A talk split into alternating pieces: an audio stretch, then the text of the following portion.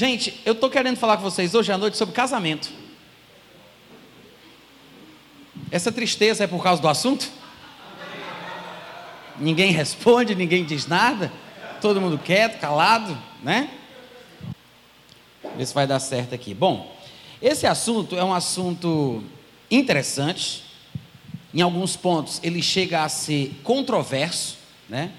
E existem alguns pontos que são cruciais para as decisões que nós tomamos em nossa vida de solteiro e em nossa vida de casado. Eu vou falar de alguns aspectos práticos, mas eu não posso deixar de citar alguns textos que são os fundamentos daquilo que eu acredito a respeito do assunto. Eu sei que existem linhas de pensamentos diferentes, eu sei que há pessoas que defendem casamentos que seriam supostamente orquestrados por Deus, como se Deus tivesse o controle das duas almas que hão, de se juntar numa só pessoa, como se houvesse uma espécie de versão de alma gêmea evangélica, né?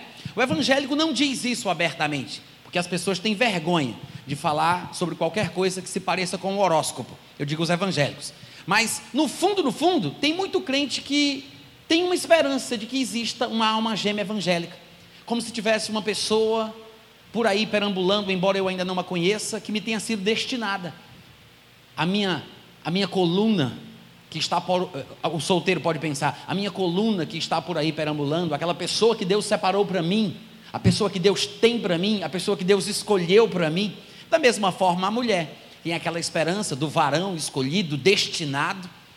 Mas, ainda que exista uma versão muito poética, romântica e bonita associada a estas questões, irmãos, eu acho que a maioria das coisas que são ditas sobre esse assunto são antibíblicas eu acho, eu vou expor para vocês por que eu penso assim e vou mostrar para vocês também, se eu conseguir, com a graça de Deus, o lado prático da vida cristã no que diz respeito à escolha da pessoa com quem se casar e o que fazer quando o casamento, porventura, não der muito certo.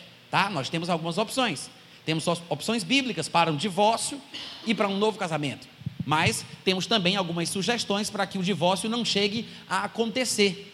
O maior problema de todos, no meu ponto de vista, é porque nós estamos colocando muito da responsabilidade que nos foi dada de volta na mão de Deus.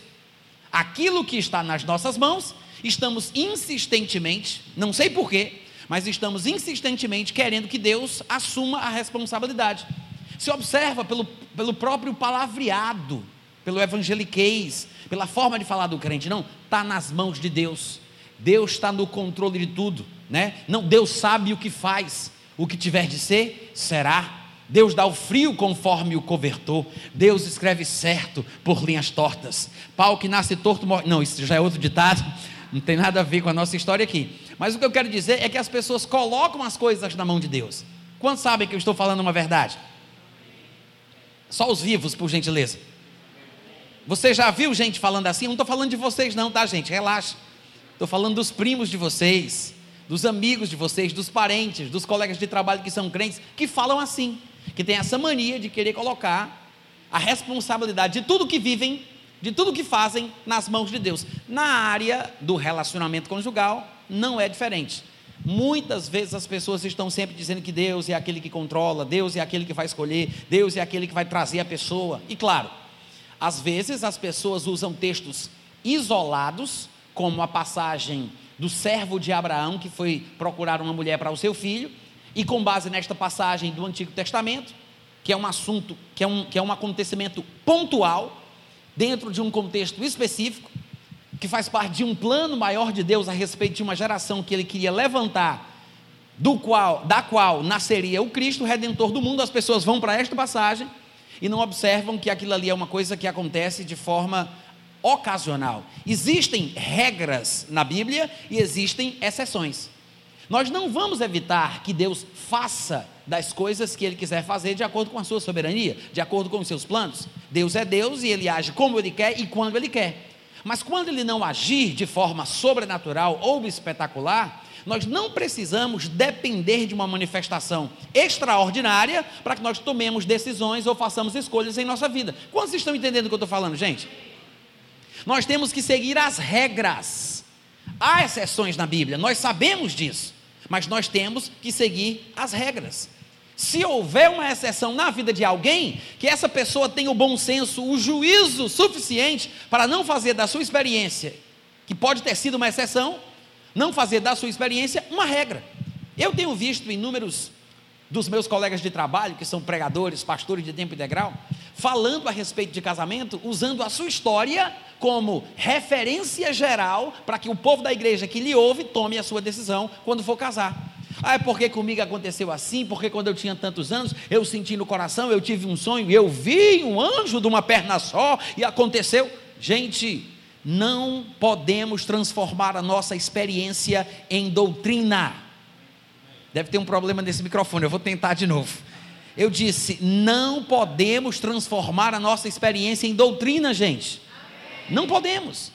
Podemos usar a nossa experiência para inspirar, encorajar, dar testemunho, mostrar coisas que acontecem dentro do corpo de Cristo, mas não podemos desprezar os textos claros, explícitos da palavra de Deus que tocam nesse assunto. Temos que seguir as regras temos que seguir o que a palavra de Deus diz. Até porque a experiência não deve ser a regra de fé para o cristão. A experiência tem o seu lugar, a experiência é válida, é importante, mas eu não posso me basear no que os outros experimentam para que eu possa é, conduzir a minha vida. A experiência que as pessoas têm não são a palavra de Deus, porque o crente deve viver pela palavra. Até na vida comum, nós não precisamos da experiência para que sigamos, por exemplo, o conselho de um médico. Quando você vai num consultório médico falar sobre problemas que você está experimentando, você não espera que o médico esteja tendo a mesma experiência que você para o que ele te disser tenha algum valor. Você não espera que o médico esteja tão doente quanto você, sentindo as mesmas coisas, com os mesmos sintomas, com o mesmo problema, para que a palavra dele mereça crédito. Você confia no conhecimento que ele tem, você confia na informação que ele vai te dar. Então, o médico não precisa ter tido a experiência da sua doença para que a palavra dele seja obedecida. Quantos concordam comigo? Da mesma forma, irmãos, a palavra de Deus é verdadeira. Não importa se a pessoa que está falando dela tem experimentado o que ela diz ou não. Nós temos um ditado popular que diz assim: fa, é, faça aquilo que. Como é, Flávio? Faça o que eu digo, mas não faça o que eu faço. Quantos já ouviram esse ditado? Faça o que eu digo, mas não faça o que eu faço. Existe uma versão bíblica bem parecida com essa, com esse ditado, que não é exatamente assim, dito por Jesus Cristo lá em Mateus capítulo 23, dos versículos 2 e 3. O que é interessante é que às vezes a gente não observa o que Jesus Cristo disse aqui. Ele disse: Na cadeira de Moisés se assentaram os escribas e os fariseus. Fazei e guardai, pois, tudo quanto eles vos disserem, porém não os imiteis nas suas obras, porque dizem e não fazem. O que foi que Jesus disse? Faça o que eles dizem, mas não façam o que eles façam. É um pouco diferente do, do ditado que a gente conhece, né? Faça o que eu digo, mas não faça o que eu faço.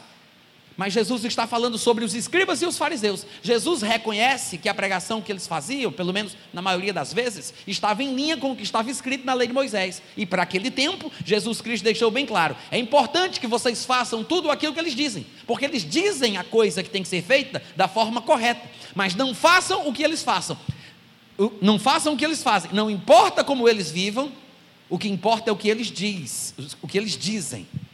Quantos estão entendendo então, o que é importante? A palavra de Deus é mais importante. Isso quer dizer, gente, que nós temos que considerar os princípios da palavra. E por favor, não me entenda mal, com isso eu não estou querendo dizer que não devamos imitar aqueles que pela fé e pela perseverança têm alcançado as promessas. Eu não estou falando sobre não imitar pessoas de Deus que são referências para nós, não é isso não. A gente deve imitar sim. Paulo disse: sede meus imitadores, enquanto eu for imitador de Cristo. A imitação no meio cristão é uma coisa salutar, mas nós temos que entender que há princípios na Bíblia que, ainda que não sejam vividos, podem ser seguidos.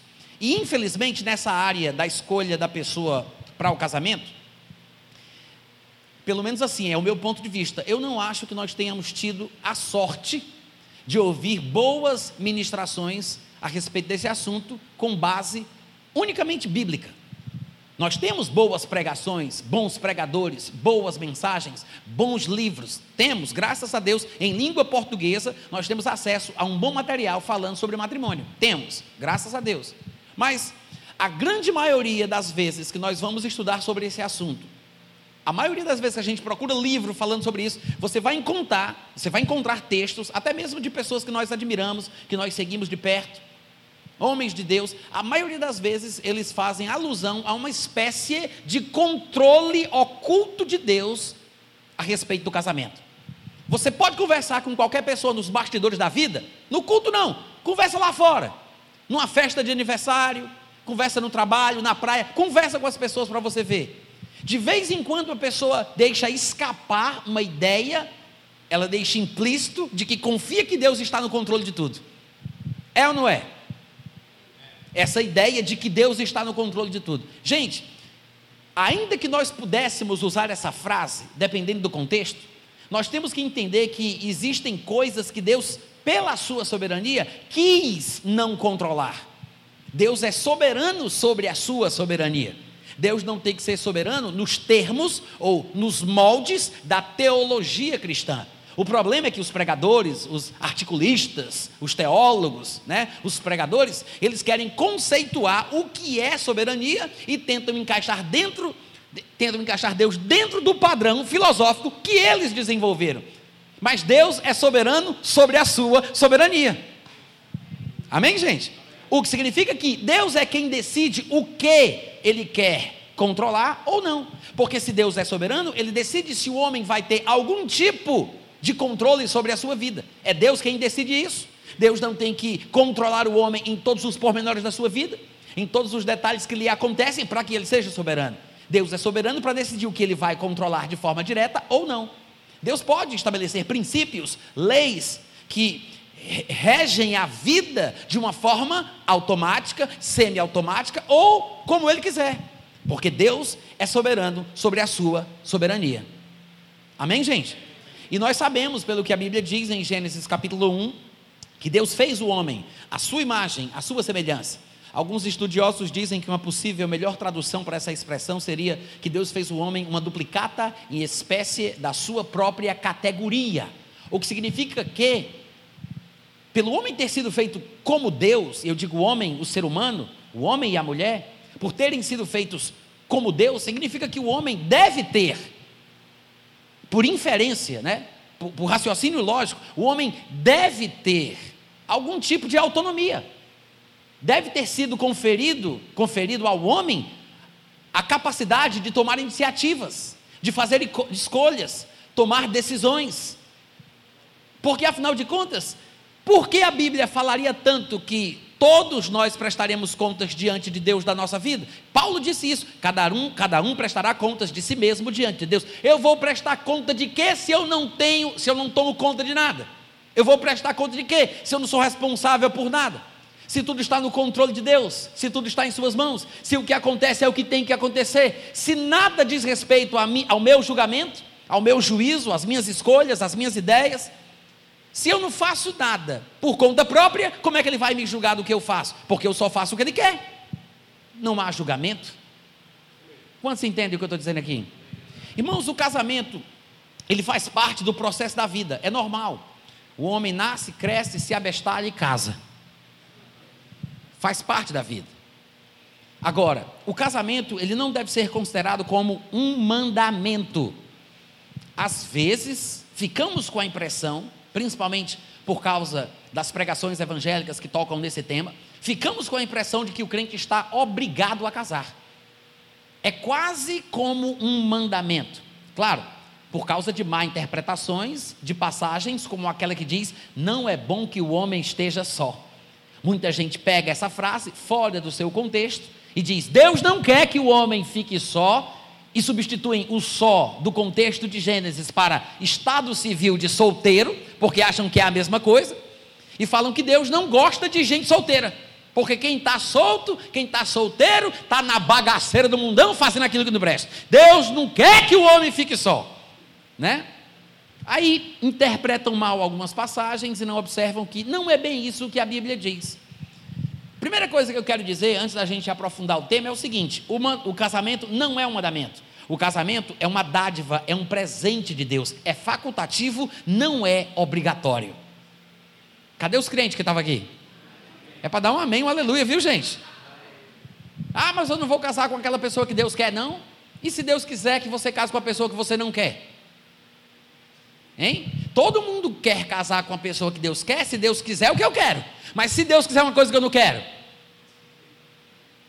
porque se Deus é quem escolhe, você tem simplesmente que se submeter. Se ele achar que você é um crente muito rebelde e você precisa de um tratamento até o resto da vida, ele te casar com uma pessoa que tu detesta.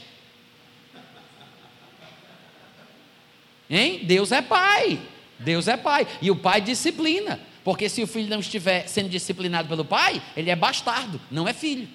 Que filho há a quem o pai não discipline? Então, se você for pensar nesse sentido e achar que é Deus que está no controle, Ele pode te dar exatamente aquilo que você não quer para ver se você se submete, ou treinar a sua humildade, a sua submissão. Gente, pelo amor de Deus, nós temos que usar um pingo de bom senso, um pingo de juízo. Deus deu ao homem a capacidade de escolher para a sua vida a companheira que ele considerar idônea.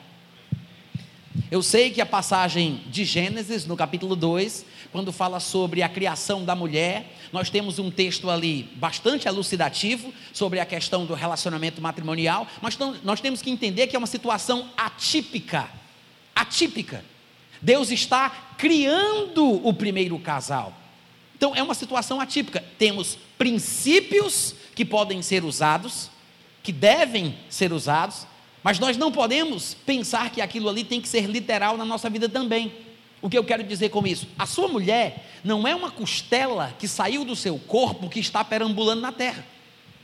Você não tem que procurar uma pessoa que está por aí, que faz parte do seu ser, com a qual você vai se reunir novamente e se tornará uma só carne com ela, no padrão de Adão e Eva. Não, não é isso. Não é isso, irmãos. Casamento é um presente, é uma dádiva. Eu sei que lá em Gênesis 2,18 está escrito: Disse mais o Senhor Deus: Não é bom que o homem esteja só, far-lhe-ei uma auxiliadora que lhe seja idônea. O princípio geral que nós podemos tirar deste versículo é que a mulher com quem decidimos casar, no caso dos homens, né? Tem o vice-versa aí também, mas a mulher com a qual o homem pretende casar deve ser uma auxiliadora idônea ela tem que ser capaz de lhe prestar auxílio dentro da sua realidade. Tem que haver uma espécie de compatibilidade espiritual, intelectual, emocional e física. Deve haver uma certa compatibilidade. Ela vai auxiliar o homem, tem que se encaixar, tem que ser compatível. Compatível. É por isso, inclusive, que os órgãos sexuais do homem e da mulher se casam tão bem. O côncavo e o convexo foi Deus quem fez para que esse encaixe físico fosse perfeito. E veja que a Bíblia diz que se tornarão os dois, não é nesse versículo, mas dentro desse contexto, e todo mundo lembra bem dessa frase. A Bíblia diz que os dois se tornarão uma só carne, porque ele está falando sobre é, é, a parte física, sobre sexo, união carnal. De vez em quando, algumas pessoas pensam que a Bíblia está falando que o homem que se une à sua mulher se torna com ela um só espírito. Eu já vi um pastor celebrando um casamento, aliás, eu acho que eu não vi, foi minha esposa que me contou. é porque o nosso cérebro, ele prega peças e ele reescreve o que a gente aprendeu no passado, né? Eu acho que vocês sabem disso. Mas a minha esposa já me contou que ela presenciou um casamento e o pastor, na ocasião, ao celebrar a união matrimonial dos dois, disse que agora, naquele momento, eles estavam se tornando um só espírito. Mas a Bíblia não fala que o homem casado com a sua mulher se torna um só espírito com ela. As pessoas estão confundindo 1 Coríntios capítulo 6, porque no mesmo capítulo Paulo fala sobre o homem que se une à prostituta e se torna uma só carne com ela, como está escrito lá em Gênesis capítulo 2, e fala que aquele que se une ao Senhor é um só espírito com ele, no mesmo capítulo 6. Não sei por que cargas d'água, as pessoas às vezes confundem e pensam que o homem que casa com a mulher se torna um só espírito com ela. Mas nós não somos um só espírito com a pessoa que nos casamos. Cada um de nós somos espíritos individuais que prestarão contas individualmente e cada um deve satisfação da sua própria consciência ao Senhor Jesus. O seu marido não é o senhor da sua consciência, a sua esposa não é a senhora da sua consciência. Você é um só espírito com Jesus Cristo, ainda que seja uma só carne com seu cônjuge. Vocês podem dizer amém de vez em quando? A união física a união matrimonial é uma união mundana, presta bem atenção, é uma união carnal. É por isso que lá em 1 Coríntios 7, que é o capítulo sobre casamento, onde Paulo explica versículo por versículo, tintim por tintim, do que se deve e o que não se deve fazer como cristão na área do sexo, do relacionamento, do casamento, do divórcio, do novo casamento. Tudo o que Paulo tinha para tratar, ele condensa ali no capítulo 7 de 1 Coríntios. E lá ele diz que a pessoa que está solteira cuida das coisas do Senhor, de como agradar o Senhor, de como servir ao Senhor desimpedidamente, sem preocupações. Mas a pessoa que está casada, Paulo diz isso claramente, cuida das coisas do mundo, de como agradar o marido. Por quê? Porque o casamento, por isso que ele fala agradar o marido, é uma coisa do mundo, porque o casamento é uma coisa mundana. Porque depois que nós passarmos destas primeiras coisas, desta vida que nós conhecemos, depois da ressurreição, nós seremos como os anjos, que nem se casam, nem se comprometem para se casar, porque o nosso corpo será transformado e o que nós conhecemos hoje, em relação à atração sexual, que é o elemento básico que une um homem com uma mulher, vai desaparecer. Então, o casamento não vai existir mais. Amém, irmãos? Porque o casamento é uma coisa mundana, é uma coisa desse mundo, é uma coisa carnal, é uma coisa terrena. Não mundana no sentido pejorativo mas mundana, porque é uma coisa natural. Então, se nós não tivermos consciência disso, nós vamos acabar trocando os pés pelas mãos, esperar uma coisa de onde não deve sair aquilo. Então, quando você pensar em questão de relacionamento matrimonial, lembre-se que é uma coisa essencialmente carnal, mundana, natural. E algumas coisas têm que ser levadas em consideração. Ainda que você não casaria, por exemplo, assim, hipoteticamente, ainda que você não casaria, se você for crente há muito tempo, você não casaria com um novo convertido, por exemplo. Talvez não casaria, porque você não quer correr o risco de discussões sobre questões mínimas e básicas que você já superou por causa da sua maturidade espiritual, por causa do seu conhecimento da Bíblia. Você não quer ter que enfrentar problemas dessa ordem no casamento, porque problema no casamento sempre vai ter. Sempre vai ter. Você vai ter que escolher, quando você for fazer a escolha pela pessoa com quem você vai casar, você vai ter que escolher quais problemas você prefere ter em relação a outros. Viver casado sem problema não tem. Você vai ter que ter uma ordem de prioridades. O que é mais importante para mim na pessoa com quem eu pretendo casar? E aí você vai selecionar quais problemas você vai querer ter. Como vocês estão entendendo? Os casados podem confirmar dizendo um amém bem forte. Tem problema ou não tem, gente? Vamos logo desiludir esses jovens. Tem ou não tem? Tem. Tem problema. Não se iluda que aquelas histórias da Disney não são reais não são reais, né? O príncipe, não sei o quê. Nem se iluda. É melhor você encarar a realidade da vida como ela é, do que você entrar no relacionamento conjugal iludido e se decepcionar depois. Porque tem muita gente que só se separa depois que foi depois que casou, porque esperava uma coisa e experimentou outra. Estava iludido, enfeitiçado, né, debaixo de feitiço, sem saber o que está acontecendo, se deixando inebriar ali pela paixão, pelo tesão, por isso e por aquilo. Aí quando se casa, passa um ano, passa dois, passa três, aí o tesão vai lá para baixo. Aí como é que fica o casamento? Né? Porque as coisas se modificam. O amor, ele se modifica. O relacionamento conjugal é muito mais do que sexo, ainda que o sexo seja importante. O sexo é importante, mas sexo não sustenta o casamento. Amém, gente? A única coisa que faz com que um crente permaneça casado é se esse crente for crente de verdade.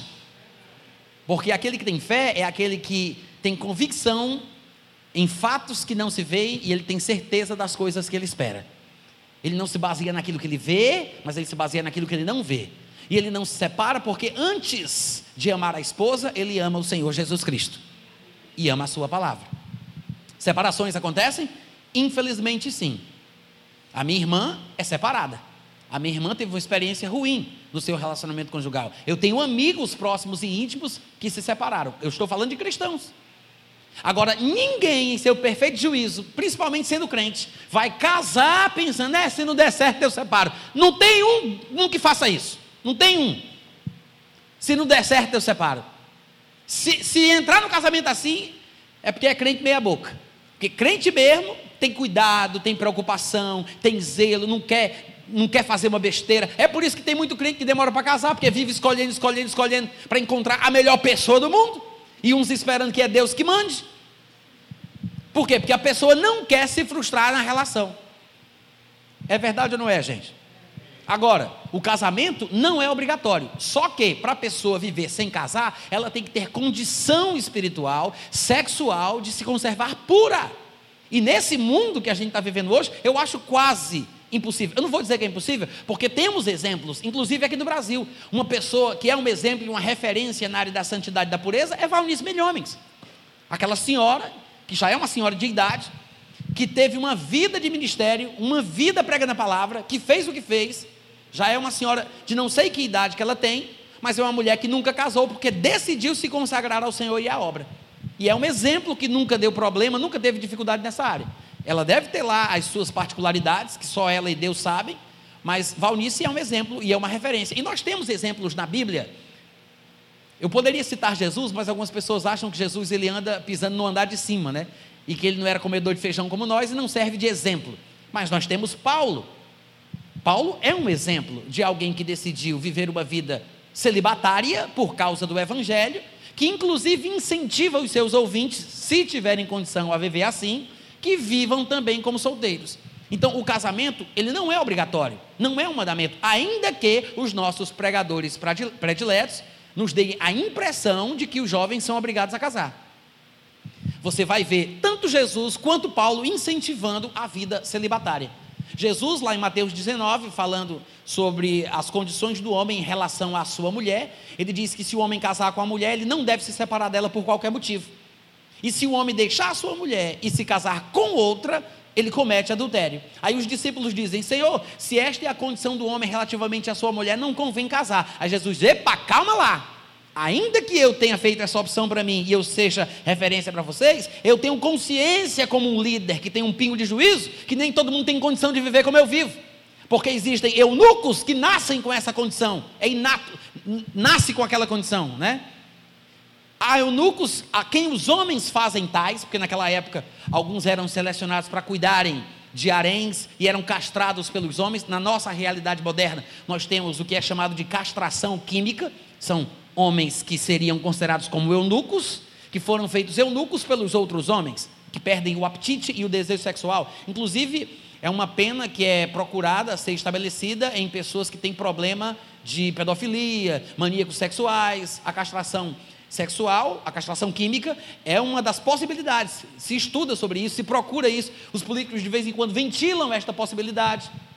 Não sei se em alguns outros países praticam, mas nós sabemos que existe a possibilidade desse acontecimento. São os eunucos a quem os homens fazem tais. Há aqueles que nascem, aqueles a quem os homens os transformam em eunucos, e existem aqueles, segundo Jesus, que a si mesmos se fazem eunucos por causa do reino de Deus. O que Jesus quer dizer com isso é que a pessoa pode, se quiser e tiver condição, de não casar. Ela, ela pode escolher não casar. E Jesus conclui Mateus capítulo 19, falando com seus discípulos sobre esse assunto, dizendo o seguinte: aquele que for apto para admitir isto para a sua vida, que admita. Jesus diz: quem tiver condição de aceitar isso para si, que aceite. Ele sugere que quem tiver condição de fazer isso, de viver assim, que viva. Mas nem todo mundo tem essa condição. O próprio Paulo ele disse: Eu queria que todos vocês fossem como eu sou porque Paulo, ele vivia uma vida celibatária. Há uma discussão aí técnica se Paulo era divorciado, se era viúvo, porque parece que ele fazia parte do sinédrio, e para fazer parte do sinédrio tinha que ser casado. Mas quando ele fala sobre serem como ele, todo mundo sabe que ele era uma pessoa que não tinha uma companheira. Então o pessoal se questiona: ele era solteiro, era viúvo, era divorciado? Bom, a Bíblia parece não ser clara a respeito do assunto, mas o fato é que no estado em que ele se encontrava, sem mulher, ele se usava como referência para que os outros solteiros o imitassem nessa questão. Mas mesmo dizendo que eu queria que vocês fossem como eu sou, ele diz: porém, cada um tem de Deus o seu próprio dom. Porque ele sabe que nem todo mundo tem condição de viver uma vida celibatária. Então, mas, mas nem por isso a gente vai deixar de falar sobre esta verdade. Eu não posso falar impor sobre o jugo dos irmãos uma coisa que nem a palavra de Deus faz. Eu não posso obrigar que as pessoas casem. Eu tenho, eu tenho que dizer que ela tem opções. O casamento é uma dádiva de Deus, criada para ser recebido com ações de graças por todos quantos conhecem plenamente a verdade. Amém, gente? É facultativo é opcional. Agora, você não pode, como cristão, optar por viver sem casar se você está preso na masturbação através da pornografia na internet. Você não pode optar por viver uma vida celibatária se você não consegue ser celibato de fato. Se você morre de desejos, se você não consegue ver uma mulher bonita passando na rua, se você é, não consegue resistir aos apelos da sensualidade, se você está com um problema nessa área, melhor seria melhor seria que você não tocasse em mulher. Mas por causa da prostituição presente nesse mundo, talvez seja melhor que você tenha uma mulher só para si. E no caso da mulher, um homem só para si. Vocês podiam dizer amém de vez em quando, né, gente? Todo mundo entende isso. Mas o casamento não é obrigado. É uma opção, é uma dádiva de Deus. Lá em 1 Timóteo, no capítulo 4, a partir do versículo 1, Paulo diz assim: O Espírito afirma expressamente que nos últimos tempos alguns apostatarão da fé, se desviarão da fé, por obedecerem a espíritos enganadores e ensinos de demônios, pela hipocrisia dos homens que falam mentiras e que têm cauterizado a própria consciência, que proíbem o casamento. Nós sabemos de alguns segmentos religiosos, do, dos, dos quais os sacerdotes são obrigados a não casar, eles, têm, eles são proibidos de casar. A proibição ao matrimônio é uma coisa diabólica. Paulo acabou de falar. Espíritos enganadores, ensinos de demônios. Proibir pessoas religiosas de casarem é diabólico. Mas isso, é, mas isso aqui é apenas um dos extremos da questão. Assim como é diabólico proibir o casamento, é diabólico exigir que os jovens se casem. Nós temos que mostrar os dois lados da moeda. Amém, gente? É proibido proibir, mas não é obrigado obrigar. Quantos estão entendendo? Então ele diz: Estes proíbem o casamento e exigem a abstinência de alimentos que Deus criou para serem recebidos com ações de graças pelos fiéis e por quantos conhecem plenamente a verdade. Ou seja, Paulo está dizendo que tanto os alimentos para o corpo como o casamento são coisas, o casamento e os alimentos, coisas criadas por Deus para serem recebidos com ações de graças pelos fiéis e por quantos conhecem plenamente a verdade. Então, o casamento é uma dádiva divina. É uma coisa da qual eu posso usufruir, criada por Deus para ser recebido com ações de graças. Pois tudo que Deus criou é bom e recebido com ações de graças, nada é recusável. Amém, gente? E se o casamento fosse mesmo uma coisa obrigatória, os maiores exemplos que nós temos, principalmente no Novo Testamento, foram pessoas que não casaram: Paulo e Jesus. Jesus, né, o nosso Senhor, viveu uma vida celibatária e Paulo viveu também. E os dois incentivaram aos que tivessem condição de fazer isso, de fazer isso que vivessem também. Então, as nossas maiores referências cristãs foram homens celibatários. Como é que o casamento tem que ser uma coisa obrigatória se as nossas maiores referências optaram por não casar? Vamos lá, gente, estou pregando muito bem hoje à noite. Cadê os amém, aleluia? Todos compreendem o que eu estou falando? Sim ou não? Então, o que é que isso mostra? Que o casamento é uma benção, as pessoas podem casar se quiser, mas não são obrigadas a isso. Alguém poderia perguntar, Natan, mas por que, que lá em Gênesis 2,24 está escrito: Por isso deixa o homem pai e mãe, ou deixará o homem pai e mãe, e se une à sua mulher, tornando-se os dois uma só carne? Bom, esse é o livro de Gênesis. Gênesis 2,4, ele diz: Por isso deixará o homem pai e mãe, se unirá à sua mulher, tornando-se os dois uma só carne. É bom lembrar que essa declaração está no primeiro livro da Bíblia, tanto na nossa como na Bíblia hebraica. E é o livro dos começos. O primeiro homem, a primeira mulher, a primeira família, o primeiro assassinato, as primeiras cidades, a primeira nação. É o livro dos começos, livro dos princípios. E, obviamente, o contexto de Gênesis capítulo 2, inclusive o versículo 24 que eu acabei de ler, está associado à criação da mulher. Mas antes de criar a mulher, o que é que Deus fez? Ele criou todos os animais, eu não sei se vocês lembram. Inclusive, depois que Deus tinha criado todos os animais e finalmente ele cria o homem, ele faz os animais passarem diante do homem para que o homem escolhesse uma auxiliadora que lhe fosse idônea. Obviamente, ele não iria encontrar alguma que lhe fosse compatível. Mas os animais, pelo que parece, já estavam criados em pares, ou macho e fêmea. O homem apenas, em sua própria classe, havia sido criado somente o macho. O homem tinha sido criado, os animais estavam em macho e fêmea, mas o homem não tinha uma compatível. Não tinha a fêmea, a mulher não tinha sido criada. Então, quando Deus ele vai fazer a mulher, é por isso que ele diz: não é bom que o homem esteja só, porque os animais estavam em pares, o homem estava só, no sentido de não ter a fêmea. Não é no sentido de não é bom que o homem viva no estado é, civil de solteiro. Não é isso que o texto de Gênesis está falando. Então, Deus cria a mulher. Quando o homem vê a mulher, ele diz: Esta sim é osso dos meus ossos, carne da minha carne, porque afinal de contas é um relacionamento carnal, físico, ainda que existam questões espirituais que devem ser consideradas, mas a união é carnal. E aí o homem deixa o pai e a mãe e se une à sua mulher, tornando-se os dois uma só carne. E é nesse contexto que Jesus Cristo vai dizer que aquilo que Deus uniu, o homem não deve separar. Essa união deixa o homem pai e mãe e se une à sua mulher, e depois Jesus fala lá em Mateus 19, aquilo que Deus uniu, ele está fazendo referência à união carnal, tá, gente? À união física. Aí por que, que Jesus diz Deus uniu? Ele não está falando no sentido de Deus pegar Joaquim com Maria e unir os dois. Ele está falando sobre a criação divina, da possibilidade do encaixe físico perfeito, do côncavo e o convexo, dos órgãos sexuais, do corpo do homem e do corpo da mulher. A união física, a união carnal entre o homem e a mulher foi criada por Deus. Deus uniu o homem e a mulher. Não no sentido de que Deus junta ou une Marcos com Paula. Quantos estão entendendo? Tanto é, tanto é que o próprio Paulo, em 1 Coríntios, capítulo 6, eu sei que eu citei esse texto aqui, mas agora eu vou ler ele fala sobre esse versículo que diz: Deixará o homem pai e mãe se unirá à sua mulher, no contexto da união sexual do homem com uma prostituta.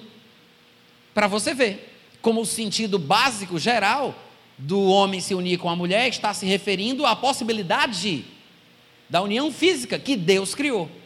Lá em 1 Coríntios 6,15 ele diz: Não sabeis que os vossos corpos são membros de Cristo? Eu, porventura, tomaria os membros de Cristo e os faria membros de uma prostituta, de uma meretriz? Absolutamente não. No versículo 16, 1 Coríntios 6, ele continua: Ou vocês não sabem que o homem que se une a uma prostituta forma um só corpo com ela? De onde é que Paulo tirou isso, gente? Como assim ele faz uma pergunta como se fosse uma informação de domínio público? Ou vocês não sabem que quando o homem se une à prostituta, ele se faz uma só carne, um só corpo? Carne e corpo são a mesma coisa? Se faz um só corpo, uma só carne com ela. Vocês não sabem disso? E Paulo, como se não bastasse, traz luz de onde ele tirou essa ideia. Ele fala: porque, como se diz, serão os dois uma só carne. Porque, como se diz. Ora, como, como se diz? Ele está fazendo referência a um adágio popular qualquer? Ou ele está fazendo referência a um ditado popular judeu que se baseia no texto de Gênesis 2, versículo 24, que a gente acabou de ler? Ele está se baseando na Bíblia. Porque nós, nós diríamos assim, nós cristãos, diríamos, porque como está escrito em Gênesis 2, 24, o homem se deixará pai e mãe, se unirá à sua mulher e será uma só carne com ela. Então, esse versículo está falando sobre o fato de Deus ter possibilitado a união física de um homem com uma mulher. E Paulo usa esse princípio geral expresso em Gênesis 2:24 para falar sobre a união física carnal do homem com a prostituta, dizendo que o homem que se une à prostituta se torna uma só carne com ela, porque como está escrito lá em Gênesis, se tornarão os dois uma só carne. Amém, gente? Então não pense, não pense não pense que esse versículo diz que é Deus que une, no sentido de pegar A e juntar com B. Porque a interpretação que Paulo dá nos mostra que o significado é muito mais amplo. Se nós conhecêssemos apenas o texto de Mateus 19, porque quando Jesus cita Gênesis 2:24, ele o faz dentro de um contexto completamente diferente. Mas se o único texto que nós conhecêssemos sobre a interpretação de Gênesis 2:24, que deixará o homem pai e mãe, se unirá a sua mulher e se tornará uma só carne. Se o único texto que a gente conhecesse fosse Mateus 19, a gente não ia compreender que a Bíblia não está falando sobre Deus juntar A com B. Em Mateus 19, no versículo 4, Jesus respondeu: Vocês não têm lido que o Criador desde o princípio os fez homem e mulher, e que disse: Por esta causa deixará o homem, pai e mãe, se unirá à sua mulher, e se tornarão os dois uma só carne? Isso está escrito lá em Gênesis 2,24. É o mesmo texto do qual Paulo faz referência quando fala da união sexual com a prostituta. O mesmo versículo, usado em contextos diferentes. Paulo está falando sobre a relação sexual com a meretriz. Jesus está falando sobre a relação sexual do marido com a sua esposa. Mas o texto base para os dois argumentos é o mesmo Gênesis 2, 24. Amém, gente?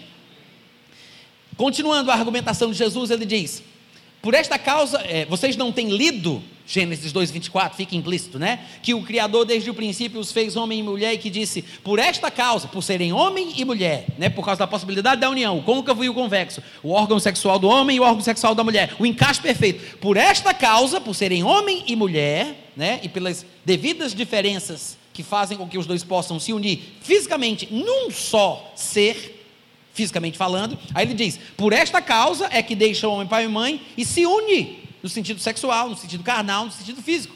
Se une à sua mulher, tornando-se assim, através da relação sexual, um só corpo, uma só carne.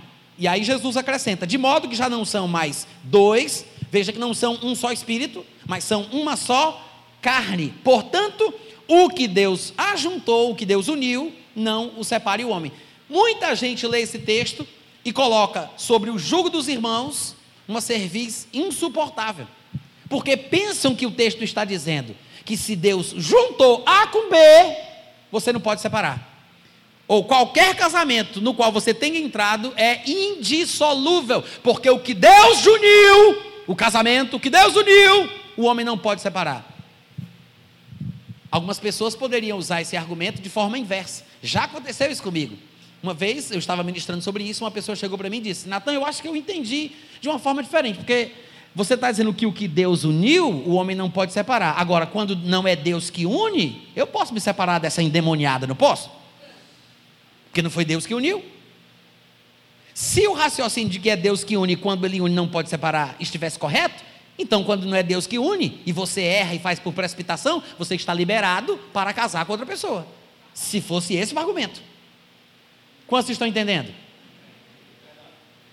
Agora, o que a Bíblia está dizendo é que Deus uniu no sentido de possibilitar esta relação matrimonial. Deus criou para que os dois fossem uma só carne e não e que o relacionamento conjugal não fosse desfeito. Não é da intenção de Deus que os dois depois de se unirem se desunam se separe. Não é da vontade de Deus. Então, quando Jesus diz o que Deus uniu, é nesse sentido, não no sentido de juntar uma pessoa com a outra, não no sentido de você esperar que Deus traga a pessoa certa, de que Deus selecione a pessoa para mim, que Deus me mostre, que Deus dará. Não é esse o sentido. O sentido é da criação do matrimônio, da invenção do matrimônio. Porque, irmãos, sim, o que Deus uniu, o homem não deve separar, mas existem casos em que a Bíblia aconselha a separação. Há casos em que a Bíblia aconselha. Eu sei que às vezes, e a gente não tem tempo para falar sobre isso, nós já estamos até começando a terminar, mas, começando a terminar, tá, gente? Mas, se você for para o Antigo Testamento observar as regulamentações relacionadas ao matrimônio, você vai ver que Moisés, na época da lei, e nós sabemos que estamos numa aliança superior, baseada em promessas melhores, na graça abundante, mesmo na época da lei, Moisés, instruído por Deus, ele estabeleceu leis que protegiam as mulheres, que naquela sociedade, naquele tempo, não valiam muita coisa, e a mulher casava com o homem, e depois que o homem abusava, enjoava da mulher, só, se separava dela, mandava ela voltar para casa dos pais e a mulher não tinha como casar novamente. E o marido se separava da mulher, não dava para ela uma carta de divórcio, e a mulher ficava desprotegida porque ela não tinha como se sustentar, não tinha como viver, ou voltava para casa dos pais, ou vivia como prostituta, se tornava uma prostituta, para poder se manter. Os homens eram tão maus, tão frios e de coração tão duro que faziam isso com as suas mulheres. Para proteger as esposas, Moisés, inspirado por Deus, ele disse: se o homem se separar da sua mulher, não simplesmente que não seja simplesmente uma separação de corpos, que você dê para ela uma carta de divórcio, para que ela tenha a liberdade de poder casar de novo com outra pessoa. Aí ele vai estabelecendo regras. E se essa mulher que se separou casar com outra pessoa e nesse segundo casamento houver algum problema, que se o homem também quiser se separar dela, ele tem que dar carta de divórcio para ela, para que ela possa se separar e casar novamente. Aí diz: a única coisa que eu não quero é que ela volte para o primeiro marido. Está escrito lá na lei. Eu só não quero que volte para o primeiro marido. Por quê? Para que o primeiro marido não se separe por qualquer coisa. Porque se depois ele quiser voltar, ele não vai poder, porque Deus proibiu. Então ele disse: antes de você causar a primeira separação, pense bem antes de fazer isso era um desestímulo para a separação. Mas se os casos fossem insuportáveis, Deus estabeleceu regras para que as mulheres tivessem algum tipo de proteção social, para que elas pudessem constituir uma nova família. Irmão, se na época da lei Deus estava preocupado com o bem-estar da mulher, que era abandonada por um marido cachorro, safado, sem vergonha, por que que na graça Deus não se preocuparia? Aí você diz: "Ah, mas eu não posso deixar meu marido porque o casamento é uma coisa sagrada". Depende. E se o marido bate na mulher, a mulher tem que se submeter a isso? Irmãos, a pessoa diz assim: ah, mas eu não posso separar, ainda que ele seja um estúpido, um cavalo batizado. Bom, graças a Deus que esse cavalo está batizado, né? Já é cristão. Mas não significa que a mulher tem que se submeter a isso, não, viu, gente? Ah, mas o, o, o casamento, o matrimônio é sagrado demais para que eu possa me separar só por causa um murro no meio dos meus beiços. Primeira coisa, se o casamento é sagrado, não pode haver espancamento, não pode haver maus tratos físicos. Estamos falando sobre maus tratos físicos, mas muitas vezes existe uma opressão emocional também. Existe uma opressão diabólica que alguns cônjuges colocam sobre os outros. Irmãos, existem casos e casos, e nós não conhecemos os detalhes do relacionamento.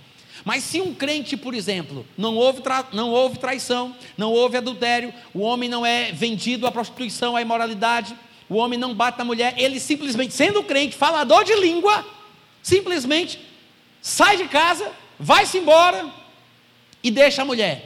Essa mulher, em algumas denominações cristãs, ela vai ser obrigada a viver a vida inteira no estado que ela se encontra, porque ela não pode casar com outra pessoa enquanto o marido dela estiver vivo. É melhor que ela ore para ele morrer o mais rápido possível do que ela orar para encontrar um novo marido. Porque em algumas igrejas, enquanto aquele homem que a deixou estiver vivo, ela é que vai sofrer as consequências. Ou seja, como diz o ditado popular, depois da queda, o coice. A mulher não tem culpa. Essa é uma situação hipotética. A mulher não tem culpa. A mulher não fez nada de errado a mulher era uma santa, vivia corretamente, mas o homem carnal, por alguma razão qualquer, esfriou, perdeu a fé, abandonou a esposa, abandonou lá, foi para o mundão, sabe-se lá o que é que ele está fazendo. E aí a mulher é obrigada a ter que esperar o marido dela, o ex-marido dela, morrer para ela casar de novo. Gente, pelo amor de Deus, onde é que está o bom senso? A Bíblia diz em 1 Coríntios capítulo 7 que a mulher que está casada com um marido que não é crente, veja, que não é crente, eu estou dando o exemplo de um crente que deixa o lar. Mas se o um marido que não é crente consente em viver com a mulher que é crente, Paulo diz: a mulher crente não pode iniciar a separação, ela não pode deixar o seu marido. Mas se o incrédulo quiser se apartar, Paulo diz que se aparte, porque em tais casos, nem o irmão ou a irmã estão sujeitos à servidão, não são escravos dos votos matrimoniais, porque o incrédulo decidiu abandonar o crente. O que é que o crente pode fazer?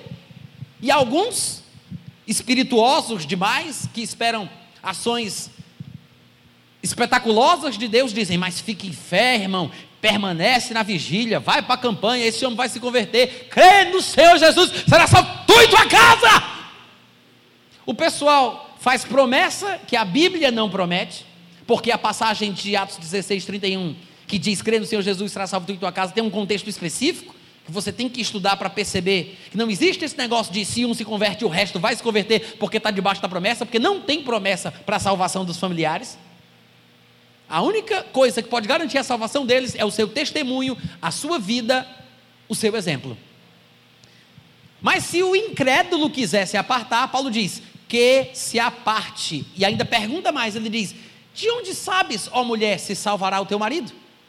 De onde sabes, ó marido, se salvarás a tua esposa? Por quê? Porque cada um dará contas de si mesmo diante de Deus. Então, se o incrédulo se apartar deixando o crente sozinho, Paulo recomenda que o crente deve cantar: Vai com Deus, o amor ainda está aqui, vai com Deus. É isso que Paulo diz: quer se apartar?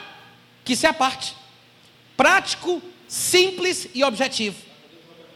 Muita gente hoje em dia não faz isso, né? Os pastores tentam arrudear, arrudear, arrudear, mas não vão direto ao ponto. E Paulo diz: Ah, é o incrédulo que quer se apartar, não é culpa sua, é ele que quer cair na bagaceira, é ele que está deixando lá. Paulo diz: Que se aparte, minha irmã, vá com Deus, que se aparte. Aí Paulo diz: Porque você não sabe se você vai conseguir salvar o seu marido. Você não sabe se você vai conseguir salvar a sua esposa. Está lá em 1 Coríntios capítulo 7, viu gente? É o para casa de vocês. Lê 1 Coríntios capítulo 7 todo. Você vai lembrar de várias coisinhas que eu estou citando aqui. Aí você me diz: e se o crente abandona o lar? Porque a Bíblia está falando sobre o incrédulo. Gente, é só raciocinar. Se o incrédulo deixa a família, um homem que não tem princípios da palavra, deixa a família, um crente que deixa será que ele não está sendo pior do que o incrédulo? Porque, tendo nascido de novo, sendo cheio do Espírito Santo, tendo um compromisso com Jesus que supostamente é o Senhor dele, como é que esse homem faz o que uma pessoa do mundo faria? Será que ele não é pior do que o incrédulo? É exatamente isso que Paulo diz, lá em 1 Timóteo, capítulo 5, versículo 8, falando sobre os filhos que têm mães que são viúvas, dizendo que os filhos têm que cuidar dos seus progenitores. Porque se alguém não cuida dos seus, ficou pior do que o incrédulo. Ele diz: negou a fé, é pior do que o incrédulo. Se Paulo diz que quem não cuida dos seus, da sua própria casa, que inclusive é a expressão que ele usa lá, em 1 Timóteo 5,8. Se ele não cuida dos seus, da sua própria casa, ele é pior do que o incrédulo. Ora, se um crente deixa a sua mulher, os seus filhos, abandona o lar, irmãos, ele não cuida dos seus, da sua própria casa. Ele é pior do que o incrédulo. Se o incrédulo se apartando dá ao crente o direito de se apartar, porque ele não sabe se aquele homem vai ser salvo ou não, porque assim o irmão ou a irmã não ficam sujeitos à, à escravidão dos votos matrimoniais, não ficam sujeitos aos votos matrimoniais. Se na lei de Moisés havia leis que protegiam as pessoas que se separavam por casualidade da vida, por que no Novo Testamento, na época da graça, a gente não vai ter princípios que resolvam situações inesperadas, inusitadas, indesejadas? Quantos estão me ouvindo? Então, irmãos, o que eu quero dizer para concluir é o seguinte: o casamento é uma benção. O casamento é uma benção. Mas não pense que não vai haver problemas, porque vai. Vai. Se você se iludir e casar, se você foi convencido por qualquer pregador de que você iria casar com uma pessoa de Deus e você iria viver ao som do mar e à luz do céu profundo, você vai se decepcionar. Você vai descobrir que existem problemas graves, que às vezes até dá vontade de se matar. Ou se matar ou matar o cônjuge. Um dos dois. Mas se você souber que a Bíblia prevê isso, você entra de cabeça erguida sabendo do problema que você vai enfrentar. Não quer ter problema do casamento? Não entre no casamento. Mas se você se casar, Paulo disse: tereis aflições na carne. Eu só queria poupar-vos. Mas se você decidiu casar, case, enfrente as consequências, saiba que vão surgir dificuldades numa área ou noutra, mais graves ou menos graves, mas esteja pronto para enfrentar de frente pedir perdão, se humilhar, se tornar uma pessoa melhor, abrir mão, renunciar. Casamento é renúncia e sofrimento. Amar não é sentir um arrepio subindo e descendo pelas costas. Amar é sofrer. O amor, ele não busca os seus próprios interesses, ele não se conduz inconvenientemente. O amor tudo sofre. Você vai saber se você está amando, se você estiver sofrendo pelo bem-estar de outra pessoa. Isso é o amor bíblico. Então esteja disposto, entenda esta realidade. E se você ainda quiser casar depois de uma pregação como essa, Deus te guarde e te proteja. Quantos foram abençoados hoje à noite? Amém. Pai, eu te agradeço por esta palavra. Te peço que cada um dos meus irmãos seja inspirado pelo teu espírito, guardado pelo teu poder, através dos teus anjos. Em nome de Jesus, dá direção, dá sabedoria, dá revelação, Senhor, para que po possam escolher e tomar decisões em cada situação que cada um vive. Em nome de Jesus Cristo, quantos podem dizer amém? amém. Obrigado, gente. Beijo no coração. Até a próxima.